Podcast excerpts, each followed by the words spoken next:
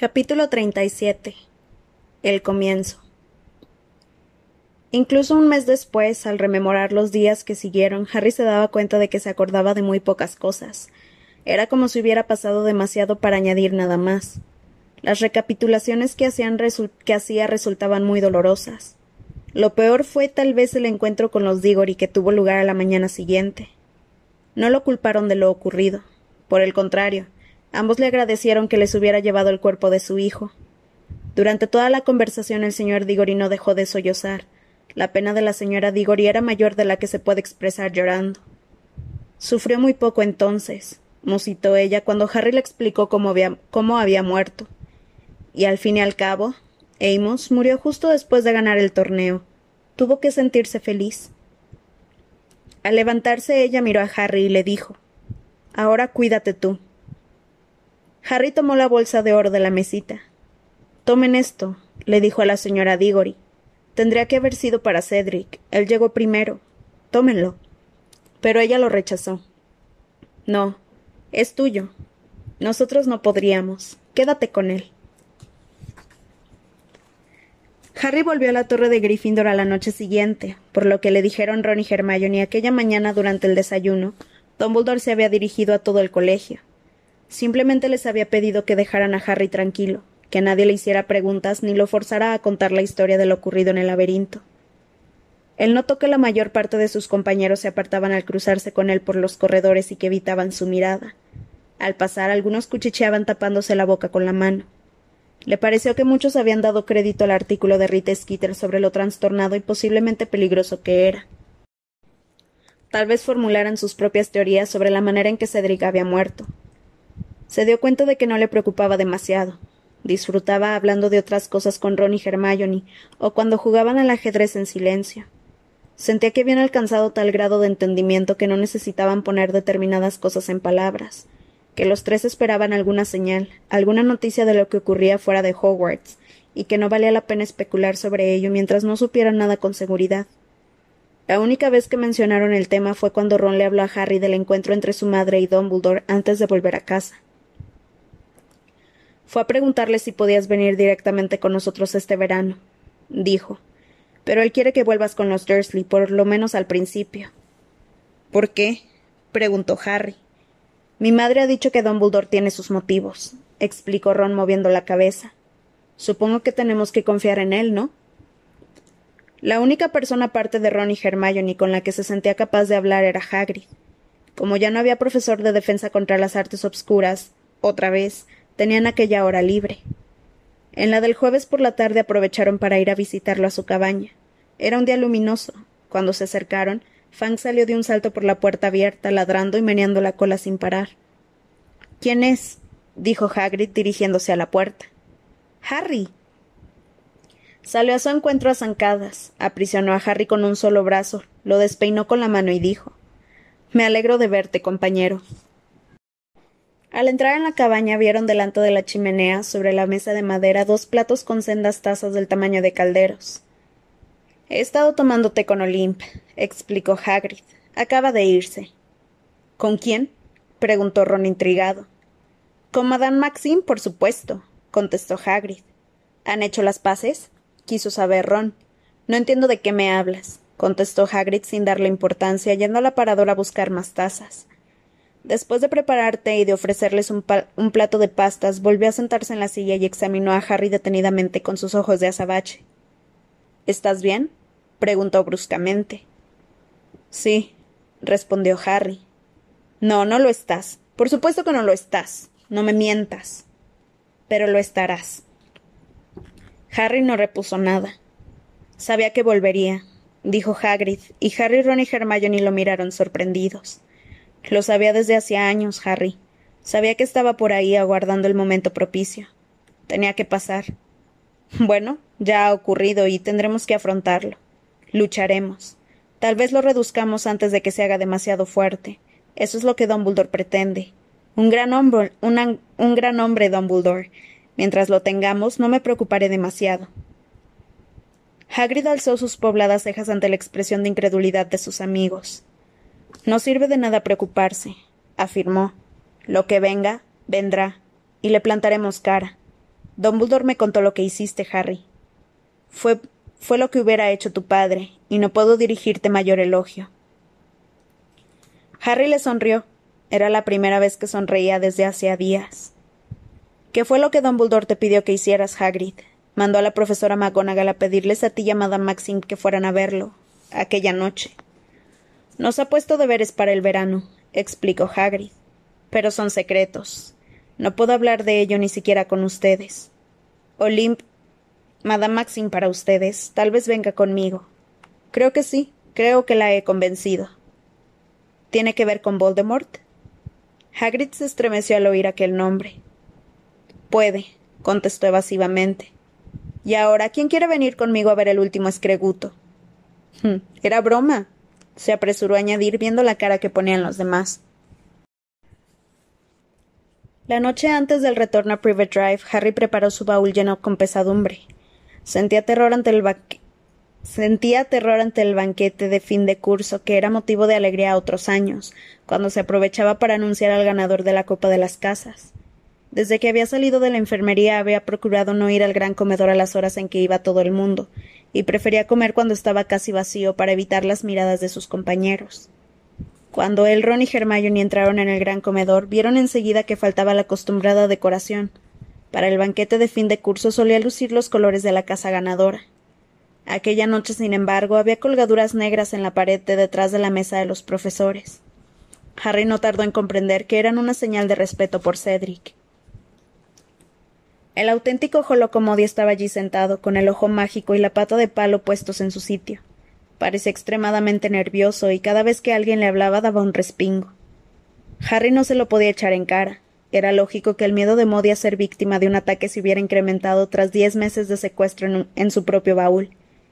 La silla del profesor Karkaroff se encontraba vacía. Harry se preguntó al sentarse con sus compañeros de Gryffindor dónde estaría en aquel momento y si Voldemort lo habría atrapado. Madame Maxim seguía allí. Se había sentado al lado de Hagrid. Hablaban en voz baja. Más allá, junto a la profesora McGonagall, se hallaba Snape. Sus ojos se demoraron, se demoraron un momento en Harry mientras éste lo miraba.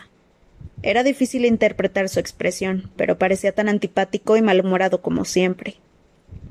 Harry siguió observándolo mucho después de que él hubo retirado la mirada. ¿Qué sería lo que Snape había tenido que hacer por orden de Dumbledore la noche del retorno de Voldemort? ¿Y por qué? ¿Por qué estaba tan convencido Dumbledore de que Snape se hallaba realmente de su lado? Había sido su espía, eso había dicho Dumbledore en el pensadero, y se había pasado a su lado, asumiendo graves riesgos personales. ¿Era ese el trabajo que había tenido que hacer? ¿Había entrado en contacto con los mortífagos, tal vez? ¿Había fingido que nunca se había pasado realmente al bando de Dumbledore, que había estado esperando su momento como el propio Voldemort? Los pensamientos de Harry se vieron interrumpidos por el profesor Dumbledore, que se levantó de su silla en la mesa de profesores. El gran comedor, que sin duda había estado mucho menos bullanguero de lo habitual en un banquete de fin de curso, quedó en completo silencio. El fin de otro curso, dijo Dumbledore mirándolos a todos. Hizo una pausa y posó los ojos en la mesa de Hufflepuff. Aquella había sido la mesa más silenciosa ya antes de que él se pusiera en pie, y seguían teniendo las caras más pálidas y tristes del gran comedor. Son muchas las cosas que quisiera decirles esta noche, dijo Dumbledore pero quiero antes que nada lamentar la pérdida de una gran persona que debería estar ahí sentada, disfrutando con nosotros este banquete. Ahora quiero pedirles, por favor, a todos, que se levanten y alcen sus copas para brindar por Cedric Diggory. Y así lo hicieron.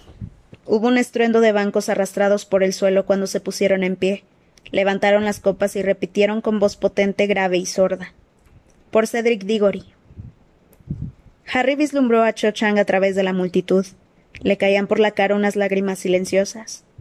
Cuando volvieron a sentarse bajó la vista a la mesa. Cedric ejemplificaba muchas de las cualidades que distinguen a la, casa de Hufflepuff, prosiguió Dumbledore. Era un amigo bueno y leal, muy trabajador, y se comportaba con honradez. Su muerte los ha afligido a todos, lo conocieran bien o no. Creo por eso que tienen derecho a saber qué fue exactamente lo que pasó. Harry levantó la cabeza y miró a Dumbledore. Cedric Diggory fue asesinado por Lord Voldemort. Un murmullo de terror recorrió el gran comedor. Los alumnos miraban a Dumbledore horrorizados sin atreverse a creerle. Él estaba tranquilo, viéndolos farfullar en voz baja. El Ministerio de Magia, continuó Dumbledore, no quería que se los dijera. Es posible que algunos de sus padres se horroricen de que lo haya hecho, ya sea porque no crean que Voldemort haya regresado realmente, o porque opinen que no se debe contar estas cosas a gente tan joven. Pero yo opino que la verdad es siempre preferible a las mentiras, y que cualquier intento de hacer pasar la muerte de Cedric por un accidente o por el resultado de un grave error suyo constituye un insulto a su memoria. En aquel momento todas las caras aturdidas y asustadas estaban vueltas hacia Dumbledore, o casi todas. Harry vio que en la mesa de Slytherin Draco Malfoy cuchicheaba con Crabbe Goyle. Sintió un vehemente acceso de ira. Se obligó a mirar a Dumbledore de nuevo. Hay alguien más a quien debo mencionar en relación con la muerte de Cedric Diggory, siguió Dumbledore. Me refiero, claro está, a Harry Potter. Un murmullo recorrió el gran comedor al tiempo que algunos volvían la cabeza en dirección a Harry antes de mirar otra vez a Dumbledore. Harry Potter logró escapar de Voldemort, dijo Dumbledore. Arriesgó su vida para traer a Hogwarts el cuerpo de Cedric, mostró en todo punto el tipo de valor que muy pocos magos han demostrado al encararse con Lord Voldemort, y por eso quiero alzar la copa por él. Dumbledore se volvió hacia Harry con aire solemne y volvió a levantar la copa. Casi todos los presentes siguieron su ejemplo, murmurando su nombre como habían murmurado el de Cedric, y bebieron a su salud. Pero a través de un hueco entre los compañeros que se habían puesto en pie, Harry vio que Malfoy, Crabbe Goyle y muchos otros de Slytherin permanecían desafiantemente sentados, sin tocar las copas. Dumbledore, que a pesar de todo carecía de ojo mágico, no se dio cuenta. Cuando todos volvieron a sentarse, prosiguió. El propósito del torneo de los tres magos fue el de promover el buen entendimiento entre la comunidad mágica. En vista de lo ocurrido, el retorno del retorno de Lord Voldemort, tales lazos parecen ahora más importantes que nunca. Dumbledore pasó la vista de Hagrid y Madame Maxime a Fleur de la Cour y a sus compañeros de Box Pattons, y de estos a Victor Crumb y a los alumnos de Durmstrang, que estaban sentados a la mesa de Slytherin. Crumb, según vio Harry, parecía cauteloso, casi asustado, como si esperara que Dumbledore dijera algo contra él. Todos nuestros invitados, continuó, y sus ojos se, demoraron en los alumnos de Durmstrang. Han de saber que serán bienvenidos en cualquier momento en que quieran volver. Les repito a todos que ante el retorno de Lord Voldemort seremos más fuertes cuanto más, unimos cuanto más unidos estemos, y más débiles cuanto más divididos. La fuerza de Lord Voldemort para extender la discordia y la enemistad entre nosotros es muy grande. Solo podemos luchar contra ella presentando unos lazos de amistad y mutua confianza igualmente fuertes. Las diferencias de costumbres y lengua no son nada en absoluto si nuestros propósitos son los mismos y nos mostramos abiertos. Estoy convencido, y nunca he tenido tantos deseos de estar equivocado, de que nos esperan tiempos difíciles y obscuros. Algunos de ustedes en este salón han sufrido ya directamente a manos de Lord Voldemort. Muchas de sus familias quedaron deshechas por él. Hace una semana un compañero suyo fue aniquilado. Recuerden a Cedric, Recuérdenlo si en algún momento de su vida tienen que optar entre lo que está bien y lo que es cómodo. Recuerden lo que le ocurrió a un muchacho que era bueno, amable y valiente, solo porque se cruzó en el camino de Lord Voldemort. Recuerden a Cedric Diggory. El baúl de Harry estaba listo. Hedwig se encontraba de nuevo en la jaula y la jaula encima del baúl. Con el resto de los alumnos de cuarto, él, Ron y Hermione aguardaban en el abarrotado vestíbulo los carruajes que los llevarían de vuelta a la estación de Hogsmeade. Era otro hermoso día de verano. Se imaginó que cuando llegara aquella noche, en Private Drive haría calor y los jardines estarían frondosos, con macizos de flores convertidos en un derroche de color. Pero pensar en ello no le proporcionó ningún placer. Harry. miró a su alrededor. Fleur subía velozmente la escalinata de piedra para entrar en el castillo. Tras ella vio a Hagrid ayudando a Madame Maxima a hacer recular dos de sus gigantescos caballos para engancharlos. El carruaje de Box Patton estaba a punto de despegar. ¿Nos volveremos a ver, espejo? dijo Fleur, tendiéndole la mano al llegar ante él. Quiero encontrar trabajo, aquí, para mejorar mi inglés. Ya es muy bueno, señaló Ron con la voz ahogada. Flor le sonrió. Hermione frunció el entrecejo. Adiós, Harry, se despidió Fleur, dando media vuelta para irse. Ha sido un placer conocerte. El ánimo de Harry se alegró un poco mientras contemplaba a Fleur volviendo la explanada con Madame Maxime. Su plateado pelo ondeaba la luz del sol. Me pregunto cómo volverán los de Durmstrang, comentó Ron. ¿Crees que podrán manejar el barco sin Karkaroff? Karkaroff no lo manejaba, dijo una voz ronca. Se quedaba en el camarote y nos dejaba hacer el trabajo. Crumb se había acercado para despedirse de Hermione. ¿Podríamos hablar? le preguntó. Em, claro, contestó Hermione algo confusa y siguió a Crumb por entre la multitud hasta perderse de vista. Será mejor que te des prisa, le gritó Ron. Los carruajes llegarán dentro de un minuto. Pero dejó que Harry se ocupara de mirar si llegaban o no los carruajes, y él se pasó los minutos siguientes levantando el cuello para vigilar a Crumb y Hermione por encima de la multitud. No tardaron en volver. Ron observó a Hermione, pero su rostro estaba impasible. Me agradaba Diggory, le dijo Crumb a Harry de repente. Siempre era amable conmigo. Siempre. Aunque yo estuviera en Durmstrang, con Karkaroff, añadió ceñudo. ¿Ya tiene nuevo director? preguntó Harry. Crumb se encogió de hombros. Tendió la mano como había hecho Flor y estrechó la de Harry y la de Ron. Ron parecía inmerso en una lucha interna. Crumb ya se iba cuando él le gritó. ¿Me firmas un autógrafo? Hermione se volvió sonriendo y observó los carruajes sin caballos que rodaban hacia ellos, subiendo por el camino mientras Crumb, sorprendido pero halagado, le firmaba a Ron un pedazo de pergamino. El tiempo no pudo ser más diferente en el viaje de vuelta a King's Cross de lo que había sido a la ida en septiembre. No había ni una nube en el cielo. Harry, Ron y Hermione habían conseguido un compartimiento para ellos solos. Pitwickham iba de nuevo tapado bajo la túnica de gala de Ron, para que no estuviera todo el tiempo chillando. Hedwig dormitaba con la cabeza bajo el ala, y Cruikshank se había hecho un ovillo sobre su asiento libre y parecía un peluche rojizo. Harry, Ron y Hermione hablaron más y más libremente que en ningún momento de la semana precedente, mientras el tren marchaba hacia el sur. Parecía que el discurso de Dumbledore en el banquete de fin de curso había hecho desaparecer la reserva de Harry. Ya no le resultaba tan doloroso tratar de lo ocurrido. Solo dejaron de hablar de lo, de lo que Dumbledore podría hacer para detener a, a Voldemort cuando llegó el carrito de la comida. Cuando Hermione regresó del carrito y guardó el dinero en la mochila, sacó un ejemplar del profeta que llevaba en ella. Harry lo miró no muy seguro de querer saber lo que decía, pero Hermione al ver su actitud le comentó con voz tranquila. No viene nada. Puedes comprobarlo por ti mismo. No hay nada en absoluto. Lo he estado mirando todos los días. Todos los días. Solo una breve nota al día siguiente de la tercera prueba diciendo que ganaste el torneo. Ni siquiera mencionaron a Cedric. Nada de nada. Si quieres mi opinión, creo que Fudge los ha obligado a silenciarlo. Nunca silenciará a Rita Skeeter, afirmó Harry, no con semejante historia. Ah, Rita no ha escrito absolutamente nada desde la tercera prueba, aseguró Hermione con voz extrañamente ahogada. De hecho, Rita Skeeter no escribirá nada durante algún tiempo, no a menos que quiera que la descubra el pastel. ¿De qué estás hablando? inquirió Ron. He averiguado cómo se las arregla para escuchar conversaciones privadas cuando tiene prohibida la entrada a los terrenos del colegio, dijo ella. Harry tuvo la impresión de que Hermione llevaba días muriéndose de ganas por contarlo, pero que se reprimía por todo lo que había ocurrido. ¿Cómo lo hacía? preguntó Harry de inmediato. ¿Cómo lo averiguaste? preguntó a su vez Ron mirándola. Bueno, en realidad fuiste tú quien me dio la idea, Harry. ¿Yo? ¿Cómo? Con tus micrófonos ocultos, contestó Hermione muy contenta. Pero los micrófonos no funcionan. No los eléctricos.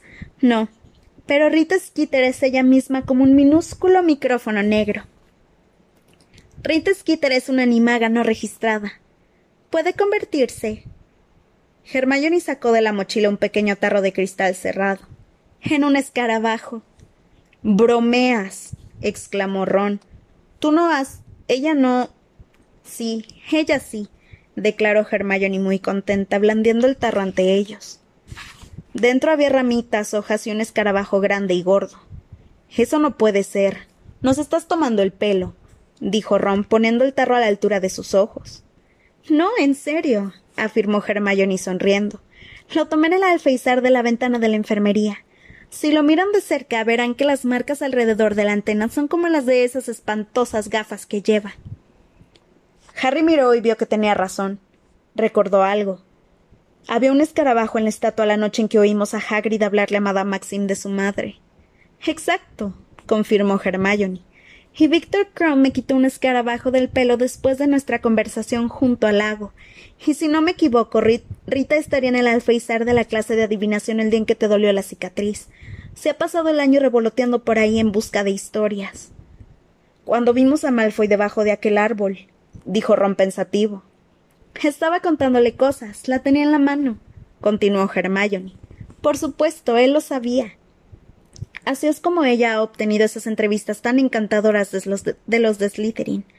A ellos les daba igual que ella estuviera haciendo algo ilegal mientras pudieran contarle cosas horribles sobre nosotros y Hagrid. Hermione tomó el tarro de cristal que le había pasado a Ron y sonrió al escarabajo que revoloteaba pegándose furiosos golpes contra el cristal. Le he explicado que la dejaré salir cuando lleguemos a Londres. Al tarro le he echado un encantamiento irrompibilizador para que ella no pueda transformarse. Ella sabe que tiene que estar calladita un año entero. Veremos si puede dejar el hábito de escribir horribles mentiras sobre la gente. Sonriendo serenamente, Hermione volvió a meter el escarabajo en la mochila. La puerta del compartimiento se abrió. Muy lista, Granger, dijo Draco Malfoy.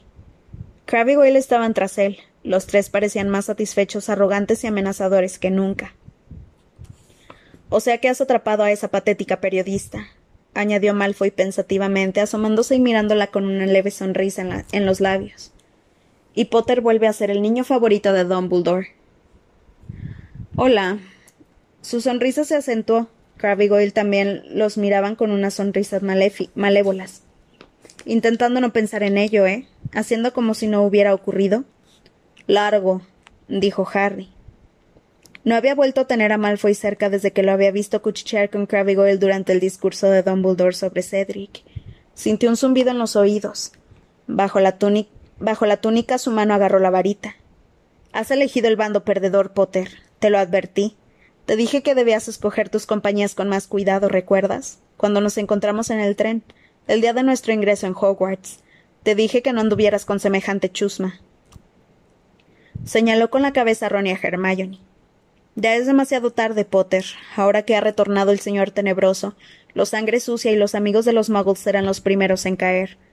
Bueno, los primeros no, los segundos. El primero fue Diggory. Fue como si alguien hubiera encendido una caja de bengalas en el compartimiento. Cegado por el resplandor de los encantamientos que habían partido en todas direcciones, ensordecido por los estallidos, Harry parpadeó y miró al suelo. Malfoy, Crabbe y Goyle estaban inconscientes en el hueco de la puerta.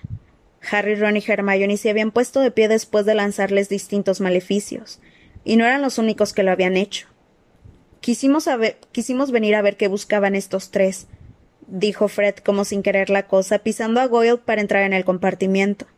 Había sacado la varita igual que George, que tuvo buen cuidado de pisar a Malfoy al entrar tras Fred. Un efecto interesante, dijo George mirando a Crabbe. ¿Quién le lanzó la, la maldición furnunculus? Yo, admitió Harry. Curioso, comentó George. Yo le lancé el embrujo gelatinador. Se ve que no hay que mezclarlos. se le ha llenado la cara de tentáculos. Vamos a sacarlos de aquí. No pegan con la decoración. Harry, Ron y George los sacaron al pasillo empujándolos con los pies. No se sabía cuál de ellos tenía peor pinta con la mezcla de maleficios que les habían echado. Luego volvieron al compartimiento y cerraron la puerta. ¿Alguien quiere echar una partida con los naipes explosivos? preguntó Fred sacando un mazo de cartas. Iban por la quinta partida cuando Harry se decidió a preguntarles. ¿Nos lo van a decir? ¿A quién le hacían chantaje? Ah, dijo George con cierto misterio. Eso. No importa, contestó Fred moviendo la cabeza hacia los lados. No tiene importancia, ya no la tiene, por lo menos. Hemos desistido, añadió George encogiéndose de hombros. Pero Harry, Ron y Hermione siguieron insistiendo hasta que Fred dijo al fin Bien, de acuerdo, si de verdad lo quieren saber. Se trataba de Ludo Backman. ¿Backman? exclamó Harry con brusquedad. ¿Quieres decir que estaba envuelto en. ¿Qué va? repuso George con un dejo sombrío. Ni mucho menos. Es un cretino. No tiene bastante cerebro para eso. Bueno, entonces. preguntó Ron. Fred vaciló un momento antes de responder. ¿Se acuerdan de la apuesta que hicimos con él en los mundiales de Quidditch? Apostamos a que ganaría Irlanda, pero que Crumb atraparía al Snitch. Nos acordamos, dijeron Harry y Ron. Bien, el muy cretino nos pagó en oro Leprechaun, que había tomado de las mascotas del equipo de Irlanda.